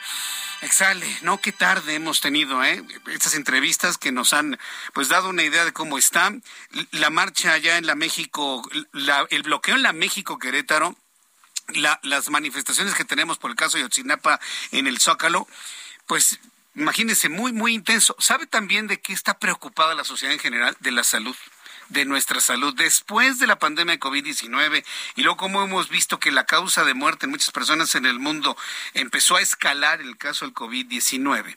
Hay unos padecimientos que se mantienen en los primeros lugares tanto para mexicanos, latinoamericanos y el resto del mundo, que son las enfermedades cardiovasculares, el estilo de vida, sobre todo la alimentación, todo esto sumado a la genética de diversos núcleos sociales, generan en mayor o menor medida los problemas cardiovasculares, sobre todo cardiopatías isquémicas de las cuales hemos platicado y por supuesto enfermedades como angina de pecho que puede traer en consecuencia pues un infarto, una muerte de un pedazo del corazón.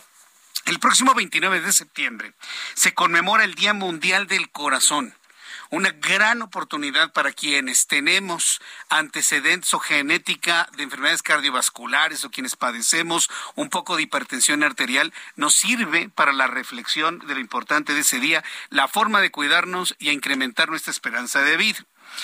Eh, tengo la línea telefónica al doctor Janiel Col, él es gerente médico cardiovascular de la Unidad de Medicinas Generales de Sanofi, México, de la firma Sanofi en nuestro país, a quien yo le agradezco estos minutos de comunicación con el auditorio del Heraldo. Estimado doctor Col, gracias por estar con nosotros. Muy buenas tardes.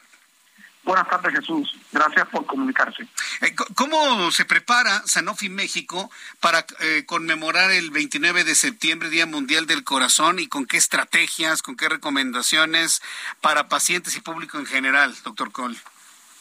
Sí, claro, Jesús. Muchísimas gracias. Creo que una introducción excelente al problema de hoy eh, que tenemos desde el punto de vista de salud pública en cuanto a las enfermedades cardiovasculares hoy tanto hombres como mujeres pues son afectados por, por este grupo de enfermedades, dentro de las que en primer lugar de las enfermedades del corazón pues está la cardiopatía isquémica, como comentabas, el infarto agudo del miocardio, y otras enfermedades que pueden afectar el corazón.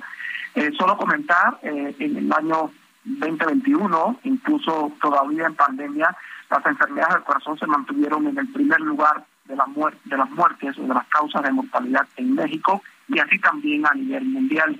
En, México, por ejemplo, más de 226 mil fallecidos fueron por enfermedades del corazón, eh, predominando en primer lugar incluso en la mujer y en segundo lugar en el hombre después del COVID. Hoy, eh, al ser un problema de salud pública, pues tanto las instituciones hospitalarias como eh, las instituciones privadas, Sanofi México, como comentabas también en este momento, pues se preparan para continuar toda la preparación de la educación que tenemos que seguir dándolo a los pacientes y, pues, por supuesto, también a nuestros profesionales de la salud para que sepan cómo identificar, tratar y controlar estos factores de riesgo y enfermedades que conllevan a una muerte por enfermedades del corazón. Ahora, eh, ¿cómo debe la sociedad en general eh, asumir que tenemos predisposición, por ejemplo, en el caso de la sociedad mexicana, que por nuestra genética y nuestra mezcla eh, producto de, de, una sociedad indígena, europea, con, con algo de africano, algo de, de asiático, asumir que tenemos una predisposición a enfermedades cardiovasculares? Es decir, ¿en dónde tiene que empezar el conocimiento del cuidado personal, doctor Cole? Exacto, yo creo que el problema de la, de, conciencia de que todos podemos padecer de una enfermedad cardiovascular, morir o quedar realmente con discapacidades que nos afecten nuestra vida, pues nos toca a todos, ¿no?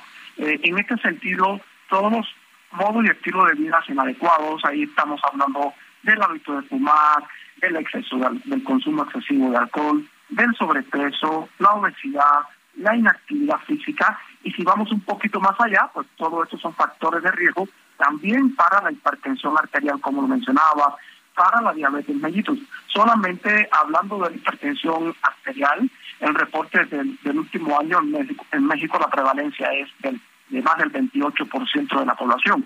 Pero incluso lo más importante es que más de la mitad de estos pacientes que están tratados para hipertensión arterial no están controlados. Por lo tanto, si sumamos los factores genéticos que comentaba, si sumamos los modos y estilos de vida inadecuados, pero además estos factores de riesgo y enfermedades no controladas, pues por supuesto van a impactar negativamente en la salud cardiovascular. Eh, ¿Qué tenemos que hacer en el mundo? ¿Cambiar el estilo de vida? ¿Mejorar la alimentación? Eh, tomar medicamentos el resto de nuestra vida, y lo comento por quienes somos hipertensos, quienes tenemos que estar tomando nuestro medicamento antihipertensivo el resto de nuestras vidas. Es decir, ¿cuál es el mejor camino de solución a la luz de las enfermedades cardiovasculares?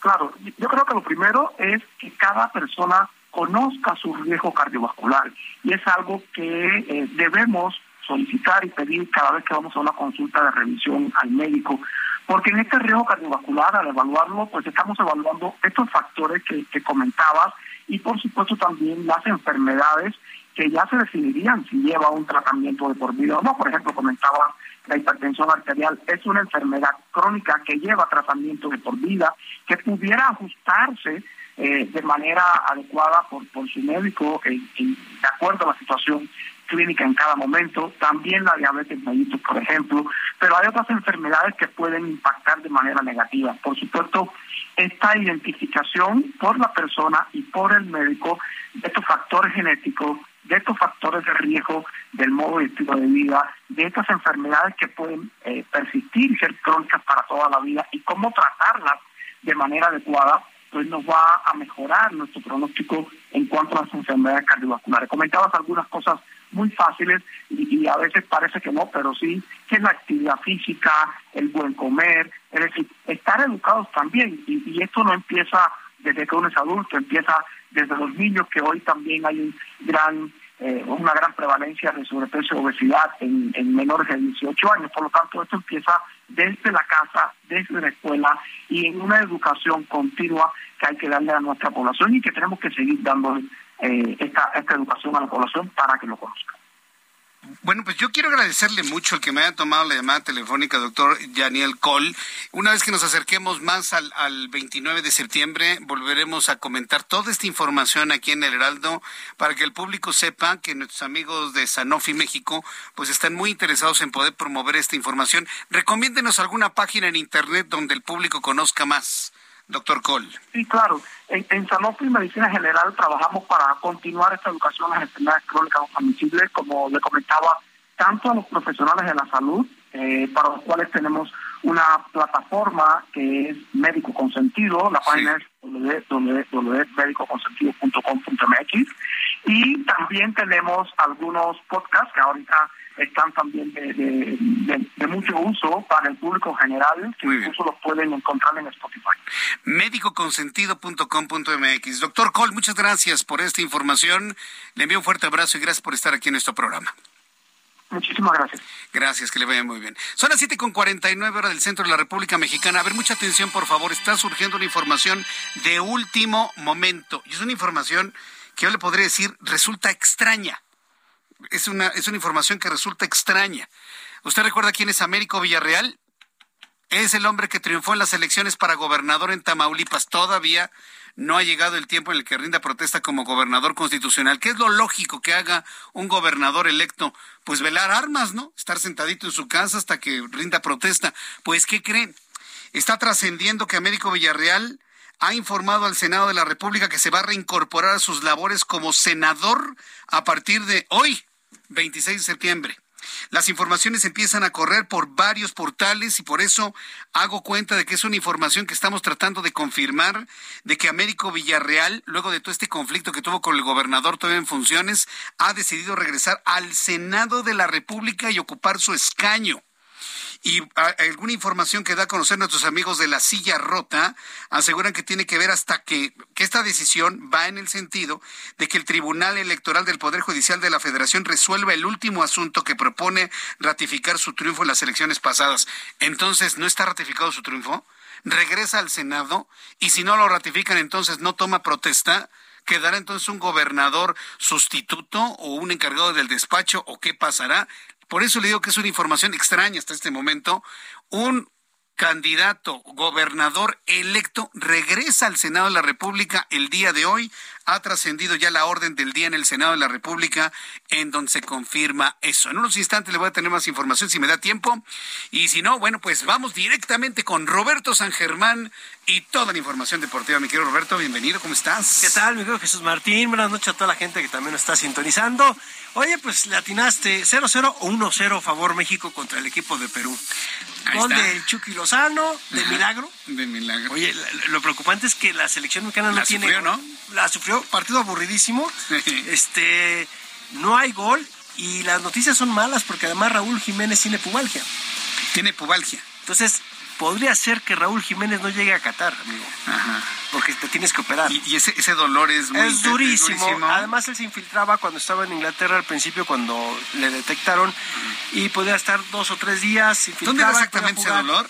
En el pubis. En el pubis. Exactamente. Ahí donde no, donde, las arañas tejen su, nido. A un costado de aquellos. Algunos, algunos, no todos. ¿eh? Exacto. A un costado de aquellos. Sí, a un costadito, sí. Sí, entonces duele muchísimo y es un dolor que va hasta, pues, hasta bien, sube, ¿no? Sí, sí, sí. Entonces te duele mucho. Imposible caminar. exactamente, porque es una apertura. Es una lesión que se va abriendo, abriendo, abriendo. Entonces, aquí el problema que tiene Raúl es que ahora se tarda una semana en recuperarse, aunque se infiltre. Entonces, ahí el problema que están viendo es que para el Mundial, pues Raúl no estaría, porque decirte, si juegas el sábado y vas a jugar el jueves, no te da el tiempo, no te recuperas. Y pues estaba hablando de que a uno de los delanteros, dijo el Tata, tengo cuatro, voy a desechar a uno, te quedan Henry Martin, Santiago Jiménez, ¿sí? Y Funes Mori.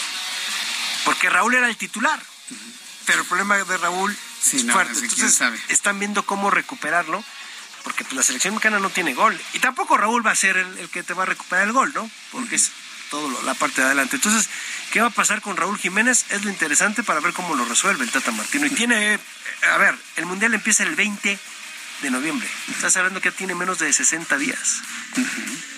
20 de noviembre, es menos de 60. En 60 días no se recupera de la pubalgia. No, pues te tienen que operar. Vale, no, ya. O sea, lo tendrían que operar, hay que ver la recuperación. No es una operación sencilla, porque además tienes que estar totalmente sin moverte. Entonces, son las cuestiones que tiene el Tata. No sé cómo lo va a resolver, mi querido amigo. Se le puso difícil la cuestión de la delantera. Si de por sí el, el equipo no tiene gol, Ajá. ¿A quién llevas? Y no va a llevar al Chicharito, ni lo busquen, ¿eh?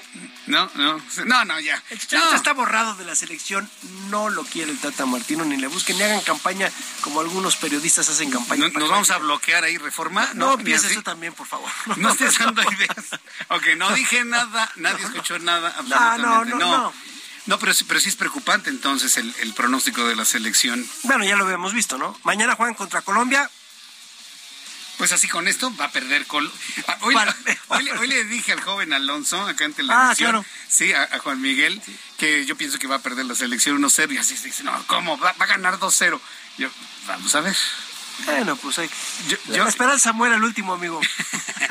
bueno, pues muy bien. Pues yo te agradezco toda la información. Estaremos atentos de cómo, qué, cómo lo resuelven. ¿Cuándo se enfrenta la selección con Colombia? Mañana. ¿Mañana qué hora? Es en la noche, a las 8 de la noche ya tienen el partido. Ah, bueno, pues mañana das un, una un previo, ¿quién, ¿quiénes podrían estar, no? Sí, a ver, ¿con quién va a estar ahí la alineación y demás? Roberto, muchas gracias. Gracias a ti, mi querido Jesús. La información deportiva con Roberto San Germán. Se nos fueron dos horas de información como agua de las manos. Pero mire, nos vamos a encontrar mañana nuevamente, Dios mediante, 2 de la tarde, Heraldo Televisión, canal 8.1, 6 de la tarde, Heraldo Radio, en todas las emisoras de radio del Heraldo, en la República Mexicana, así que no se lo voy a perder, y en los Estados Unidos a través de Now Media. Yo soy Jesús Martín Mendoza por su atención. Gracias a nombre de este gran equipo de profesionales de la información. Le deseo que tenga muy buenas noches. Esto fue Heraldo Noticias de la tarde con Jesús Martín Mendoza.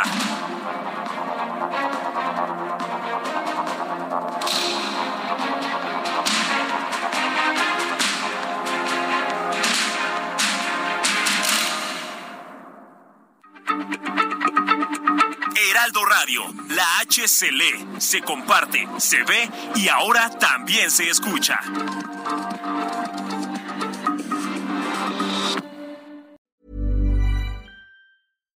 Here's a cool fact.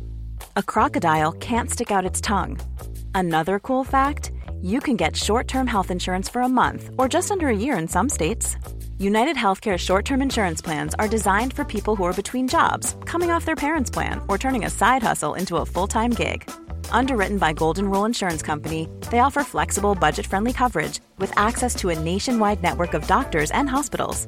Get more cool facts about United Healthcare short term plans at uh1.com.